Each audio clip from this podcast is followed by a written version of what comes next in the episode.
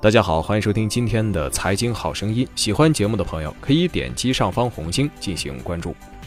资管新规正式落地，这场百万亿的资管的驯化战役才是真正事关中国的未来。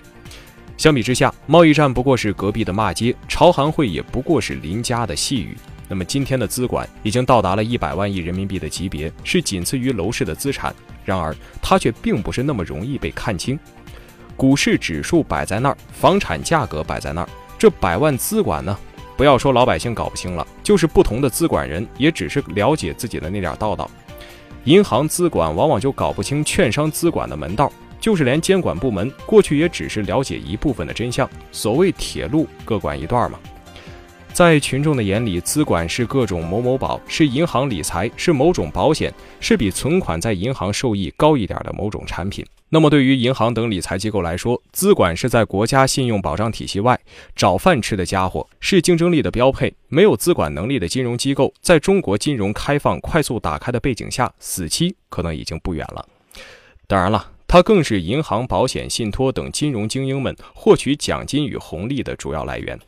对于那些百万亿金钱流入的行业来说，资管是资产浮华得以盛开的根据，是杠杆创造财富神话的源头。中国富豪榜上前十几名，大家都有一个共同之处，那就是负债率奇高。咱们这里除了 BAT 的几位巨头例外，咱们来举个例子，比如前十大房地产公司一度负债都达到了百分之八十以上，一万亿的资产，八千亿的债务，但是银行又限制贷款给房地产，实际贷给房地产公司的又很少，那这八千亿的钱哪儿借来的？资管是一大功臣。分开来看，资管对谁都好。但是合起来看是另外一回事儿。人民币没有国际化，决定了国内资产的封闭性，也决定了国内资产炒高后的接盘人永远都是自己人。于是，百万亿的资管江湖经过了各种魔术一样的拼接后，形成了这样一幅图画：群众们借钱给了机构，机构与终端一起炒高了资产，再卖给了群众们。群众在赚小钱的诱惑中，最终接盘并背上了巨债。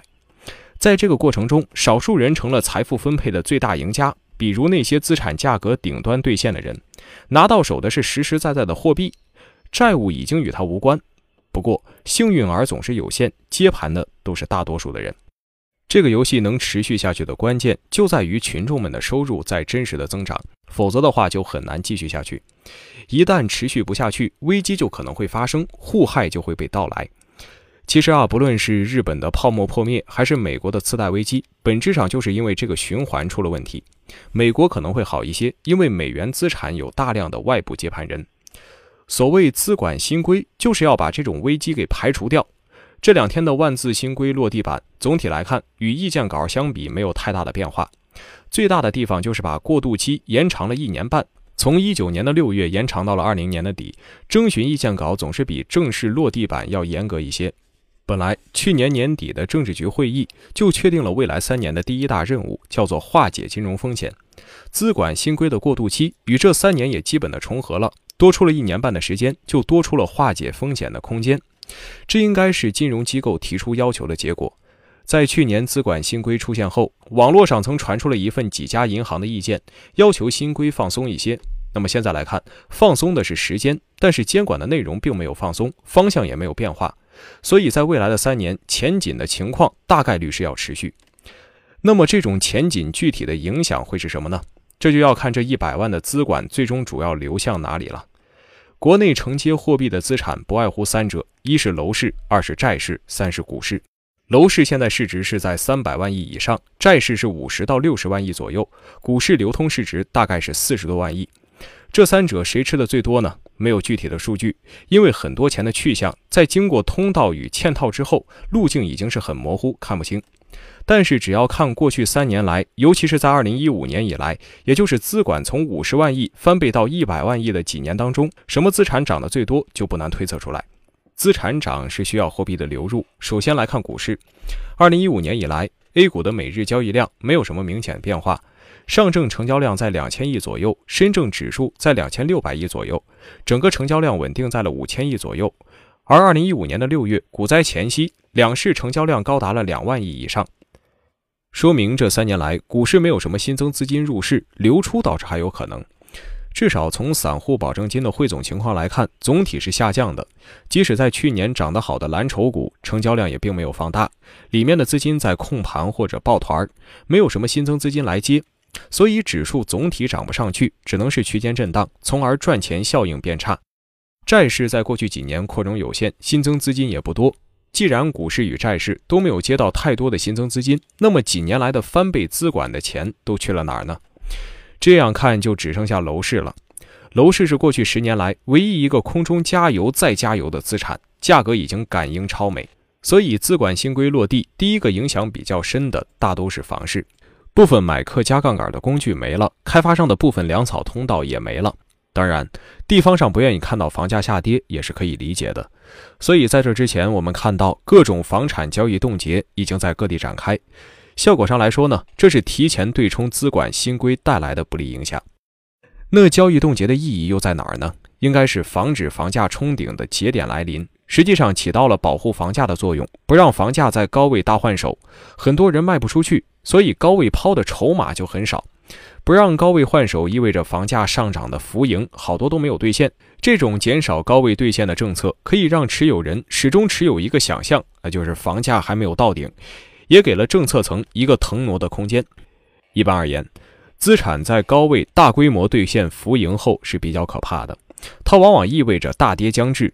因为有能力的接盘侠往往被一网打尽后，新接盘侠需要时间才能成长，这个时间断层就是下跌的动力。所以说，各地的限购限售措施对房地产链条上觅食的大鳄小民来说都是真爱了。既然不让暴涨暴跌，那就只能慢慢的消磨与释放。以时间换空间，让这百万亿级别的财富再分配消化的更柔和一些、绵长一些，让真正有充沛现金流的人来慢慢顶上固化这些泡沫。因此，未来的几年，房地产企业的融资将面临更大的困难。而与此同时，美元利率指数向百分之二点五一线甚至更高，外面找钱也会更难。内外夹击，房地产大鳄需要过更紧的日子。今年十大房企的销售目标从去年的一千五百亿提升到了两千亿，加快回笼现金，多备粮草，这是准备持久战的意思。所以流传着这样一个推论：二零一九年将是国内房企融资压力最大的一年，很多中小房企将面临生死劫，而这个形势可能会越来越明了。楼市的赚钱效应慢慢退潮的话，理论上有利于股市一些。但这个过程也是比较长的，因为没有楼市的狠杀，在里面的钱也不会很快的出来。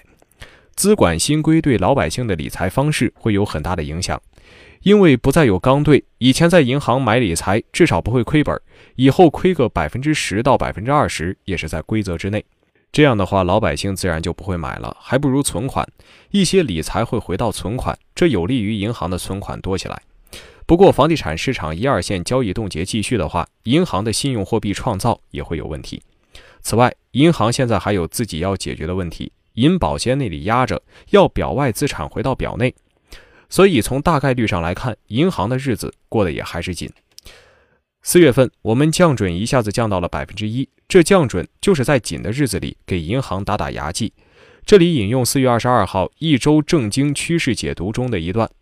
防范金融风险的重要方面之一，就是要防止防范风险自身导致的风险。随着近期一二线防冻的延续，中国信用货币派生的主要驱动之一转速已经大为降低。一二线房价高，它的信用货币派生能力最强，这是我们看到的这几个月中 M 二增速不断下滑的主要原因。这次降准其实是银行表外资产回归到表内的一个对冲。随着表外资产不断回归表内，银行可贷额度也会被这些回归的资产占用，这会导致一些银行难以或者不愿意放贷。因此，这次幅度很大的降准看起来是货币宽松，但实际上并非如此。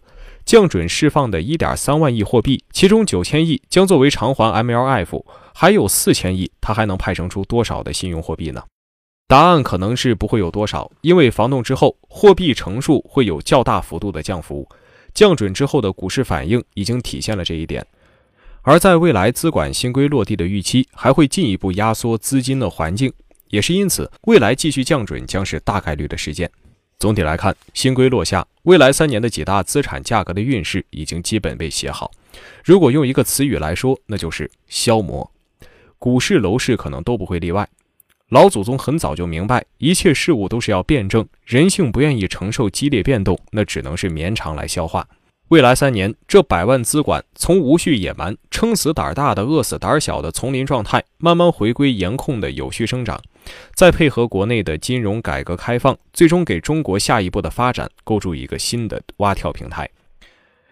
这次美国禁止向中兴卖芯片，叫醒了不少人。高技术才是盛世的真正标配，没有高技术企业的出现，就难以出现大批高质量、拿高薪水的人有能力去接高位的房子。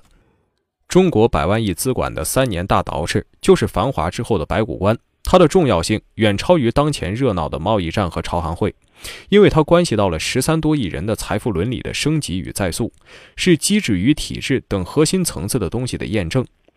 对了，我们就可能有一个全新的局面；而错了，我们就可能失去很多年。